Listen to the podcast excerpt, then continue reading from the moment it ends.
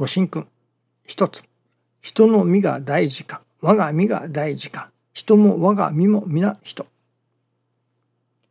両権の狭い人がこの見教えを本気でいただき、大きな心、豊かな心になる精進をしたら素晴らしいおかげになることでしょう。手立てとして人が助かることさえできればの精神を起こせば、人がみんな難儀の氏子に見え、親切心、かっこ親がこう思う切実心がおのずと起こります。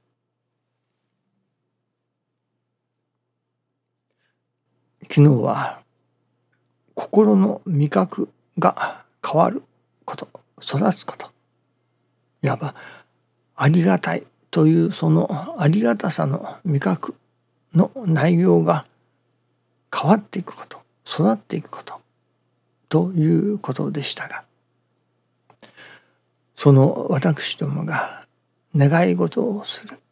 あるいは難儀な中にいる。その難儀から抜け出したいと思う。願い事が叶うことを願う。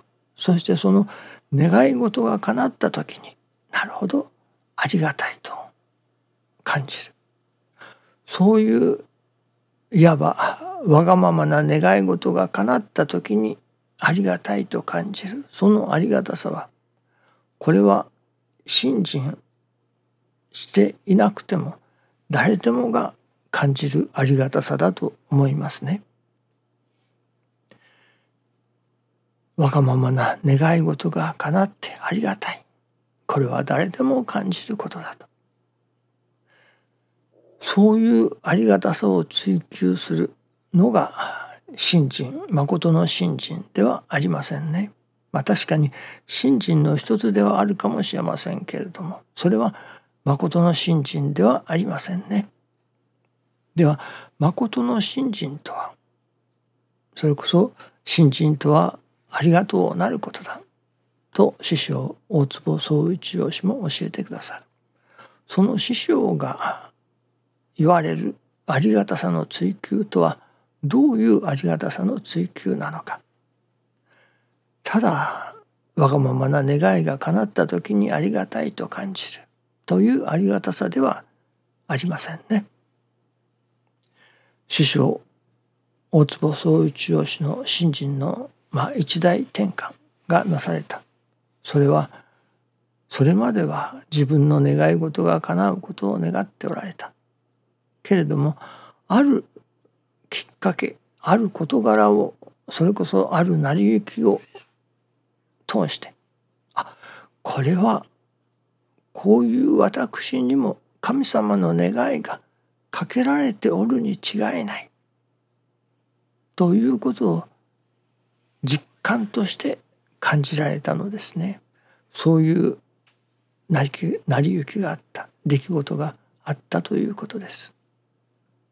あの相撲取りのお話がありますね。その師匠があこれは私にも神様の願いがかけられておるに違いない。だからこれからはその私にかけられた神様の願いが成就することそのことを願わせていただこう。という信心に変わられた。まあ心が変わられたわけですね。私の願いが成就することはではなく神様の願いが成就することを願う師匠になられた。これが師匠の信心の一大転換点ですね。そのいわば私の思い通りになることがありがたいというのではなく神様の願いが成就することにありがたい。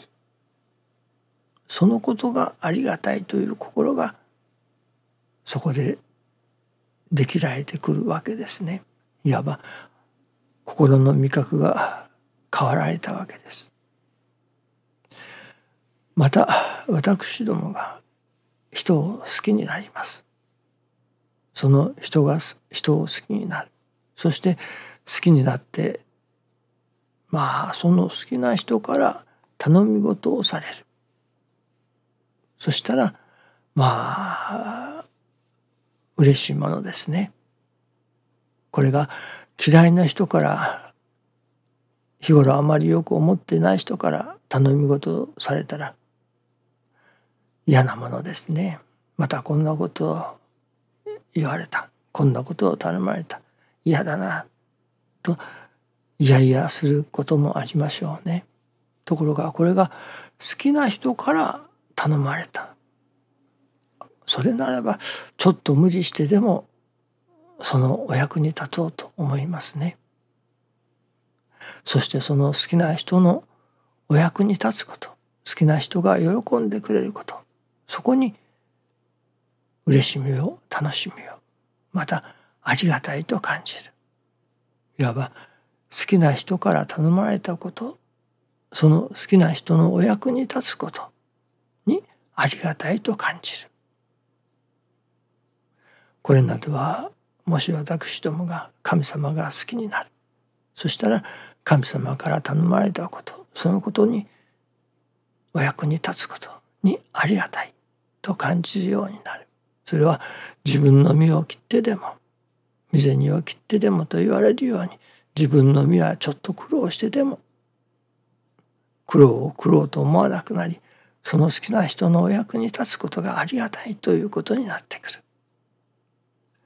これもまた心の味覚が変わってきた育ってきたということになりましょうね。もう一つありますね。まだ他にもありましょうけれども今日思いつくことは例えばこの世には魂を磨きに来たのだと教えていただく。そしてそれがなるほどそうだと。この世には心を磨きに来たのだ育てることのために来たのだ。天の心日月の心地の心。この天地日月の心を育てるためにこの世に来たのだ。それならばこれからは心を育てることに精進させていただこう。そこに焦点を定めよう、まあ、これがまた生きがめの精進ということにもなるのでしょうけれども。その自らの心を育てよう。天の心地の心日月の心を身につけていこう。心につけていこう。とまあそこに腹が決まる。そうしたらまた私どものありがたいというそのありがたさの味覚の内容が変わってまいりますね。心の味覚が変わります。今までは嫌だなと思っていた。今まではとてもありがたいとは思えなかった。その事柄がよしこのことで一回り大きくなるぞ。あこのことで地の心を天の心を身につけるぞ。稽古をさせていただくぞ。という腹が決まれば今まで嫌だなと思っていたことがありがたくあこれで心を磨けるぞ。一回り大きくなれるぞ。美しい心になれるぞ。とありがたくいただけてくるようになる。心の味覚が変わってきたわけですね。そのありがたいという内容の味覚が変わってきたことになります。そういう私どものありがたいと感じるその心の味覚の内容がまあ芽生えるというのでしょうかね。育つというのでしょうかね。そういう時に初めて誠の信心の入り口に立つということではないでしょうかね。そしてそこからの今までとは違った心の味覚ありがたさの味覚ということに向かって精進する時に初めて誠の信心ということになりますね。そこに初めて誠のおかげもついてくるということになるのですけれども今までとてもありがたいとは思えなかった嫌だなと思うこと難儀だなと思うことそのことがいや実はこれは私の心を育てるためのありがたいことであったといただけれるようになる。そうなって初めてそれこそ師匠が日本一ありがたい私になろうと心に定められた。そういう日本一ありがたい私にでも近づくことができるのではないでしょうかね。私どもの心の味覚がありがたいというその味覚がそれこそまあ今流行りの言葉で言えばあれは何ですか？次元の違ったというのでしょうか？次元の違うありがたさ。に目覚めなければならないということですね。どうぞよろしくお願いいたします。ありがとうございます。